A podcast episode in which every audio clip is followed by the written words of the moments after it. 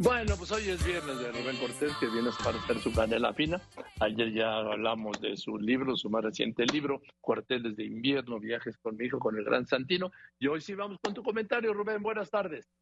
¿Qué Joaquín? Buenas tardes. Pues ahí con esta nota que, que, que comentaste antes, esta contraposición que hacías de los comentarios del presidente antier, eh, ayer y hoy, pues que se agarren los partidos políticos, que se agarre la política nacional, porque al parecer el presidente ya dejó de hacer, ha decidido dejar de hacer lo que no le gusta mucho y lo que evidentemente no ha tenido muy buenos resultados, que es ser jefe de Estado, jefe del Ejecutivo, para convertirse en lo que sí sabe hacer, que es política, es grilla, es esto, eh, se está comportando ya abiertamente como candidato. Un candidato puede decir lo que quiera. Eh, ayer dijo una cosa o dice que no se acuerda, sencillamente. Eso es un candidato, no un jefe de Estado. Y ojo, estamos hablando del político mexicano más exitoso desde el año 2000.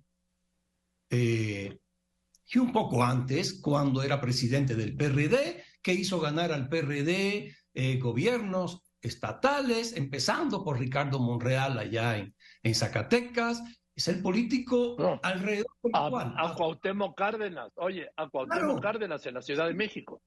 Sí, Joaquín, hace ganar, ¿eh? Es el político más exitoso de México en el último cuarto de siglo, eh, porque alrededor de él ha girado la política mexicana, eh, alrededor de él se ha movido toda la política mexicana en el último cuarto de siglo, perdiendo y ganando. Eh, tanto así que el actual, casi todas las modificaciones que se han hecho en los órganos electorales nuestros en ese tiempo eh, fueron gracias al empuje del actual presidente cuando era opositor. Ahora ya no. Ahora olvida todo aquello porque ha vuelto a ser opositor. O sea, el presidente no ha dejado de ser un político en campaña. Por eso tiene tanto éxito. Por eso las encuestas dicen que el gobierno es malo, pero que el presidente es bueno, porque el presidente es omnipresente. El presidente está todos los días, todos los días, todos los días. Entonces, es un hombre que maneja el verbo eh, muy bien, de manera incendiaria. Eh, se le permite, la verdad, no juguemos con las palabras, al presidente se le permite decir lo que quiera. La cuenta que hace la infografía más reciente, SPIN, a través de nuestro colega, eh, el doctor Luis Estrada, es una friolera de más de 7 mil ofensas, insultos, como se le quiera llamar, a más de una mitad de los mexicanos. O sea, el presidente ganó con 30 millones de votos. Sí, pero el presidente lo que tiene cautivos son 15 millones de votos. 15 millones de personas cautivas que siguen al presidente desde el año 2006. 15 millones de votos en el 2006, 15 millones de votos en el 2012, 30 millones de votos en el 18, pero eso fue un fenómeno, pero 16 millones de votos en las intermedias y 15 millones de votos en la revocación de mandato. Eso es lo que tiene el presidente. O sea, a esos 15 millones no les dice nada, los elogia. Es el pueblo elegido en términos marxistas, porque el presidente tiene, tiene un menjunje ideológico. Eh, cambia, es un, como un utility de cuadro, él lo entenderá mejor porque eso es una palabra de la pelota, del béisbol, el que juega en todas las posiciones, el utility, eh, lo estoy diciendo en caribeño, eh, no en inglés, y el presidente se mueve en muchas ideologías o en muchas filosofías eh, de, de, la política. Por una parte es conservador, por la otra es marxista, que defiende a este pueblo elegido, que para él son estos 15 millones,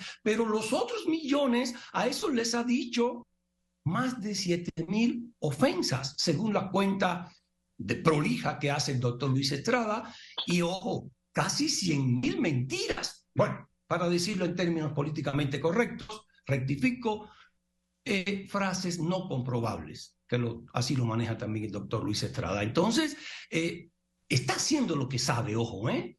¿eh? va a hacer una marcha ahora eh, no importa, no tiene consideraciones políticas el presidente porque anda en campaña. Desde el poder es muy fácil hacer una marcha. Yo haría una marcha desde el poder. Solamente digo que vayan eh, manejar a los trabajadores del Estado. Es muy fácil. ¿Cuántos trabajadores del Estado hay en el país? No, lo tengo eh, ahora, no conozco el dato, pero es muy fácil mover a los trabajadores del Estado porque dependen del Estado para su subsistencia. Entonces, el presidente lo sabe, pero ya empezó a jugar. Ya empezó a jugar Joaquín, no me dejarás mentir, a eso sí le sabe. Y ojo, ¿eh? ojo, eh, va, va a venir eh, eh, porque el jefe de Estado va a estar ausente. Bueno, está ausente en los, en los eventos internacionales, no le interesa el tema, la arena internacional solo le interesa ahí las, las ocasiones que ha ido a Estados Unidos cuando fue a Cuba con el pretexto del viaje del Caribe, fue a ver a sus amigos allá, a, escuchar a Silvio Rodríguez, eh, a llevar a los generales a que hablaran allá. Algo inquietante también, a mí en lo personal es un tema que manejo mucho en mi columna. Tú me permites generosamente manejarlo acá contigo. Eh, eh, hace apenas en las fiestas patrias, en la Plaza de la Constitución, el general secretario pidió que el pueblo se uniera por la transformación o sea, eh, hay veces quizás por la vorágine de la política mexicana, que es intensísima, que bueno, muy intensa, los personajes de la política nacional dicen cosas al calor, eh, eh, pero el, el, general secretario dijo eso. Ahora hubo una marcha de, de la ciudadanía sin ser acarreada, sin, ser organizada, de verdad fue bastante espontáneo, fue espontáneo, yo estuve ahí, eh, lo vi, es subjetiva mi mirada porque estuve entre, entre, entre millones, entre miles, pero, pero ahora viene una marcha organizada por el poder y coincide con una primera plana escalofriante que quizás no se ve en medio de la vorágine esta, pero del universal, que dice que el ejército va a comprar más de dos millones de, balas este, que contienen gas lacrimógeno, o sea, estas, estas balas antimotines, estos equipos, estas píldoras, como se llamen. Eh, claro, es una información más, eh, es una compra más, pero se dice en medio de una situación, Joaquín, que hay de polarización extrema en el país, enervante, enervante, Joaquín. El, domingo pasado, una marcha de, la ciudadanía, ahora el día 27, una marcha de otra parte de la ciudadanía que está en contra de esta. Eh, creo que eh, calma, va a haber, se va a necesitar mucha calma, mucho pensamiento de Estado, mucha eh, estructura de estadistas, no solo de parte del presidente, de parte de todos los actores políticos, porque cada paso que se dé ahora en estas arenas movedizas que es la política mexicana actual, puede ser un peligro para el futuro, y no estoy hablando de lejos, ¿eh? estoy hablando del futuro, son tres, cuatro años, tres, cuatro años. Estamos en un momento histórico, en un minuto histórico singular de nuestra historia, que creo que todos, todos debemos estar muy bien informados, Joaquín, mantener la calma y y, ver este, el presidente seguirlo, estoy seguro, es un político, yo lo decía, acabo de, elogiarlo mucho, acabo de decir que es el político más exitoso de nuestra eh, historia reciente, de nuestro primer cuarto de siglo. Eh, eso va a estar en los libros de historia, al presidente le gusta eso, pues va a estar, va a estar ahí, lo van a decir, todos lo van a decir, son hechos. Y entonces eh, se va a temperar, Esperemos en lo deseable. Hoy trató de atemperarse con esta eh, rectificación que hizo de lo que dijo ayer. Eso es loable del presidente y eh, es de reconocérselo, Joaquín. En fin, gracias Rubén, te mando un abrazo, que estés muy bien. Buenas tardes, Rubén Cortés y su canela fina. Nos vemos, nos vemos el próximo, nos vemos el próximo viernes. Voy a unos anuncios después.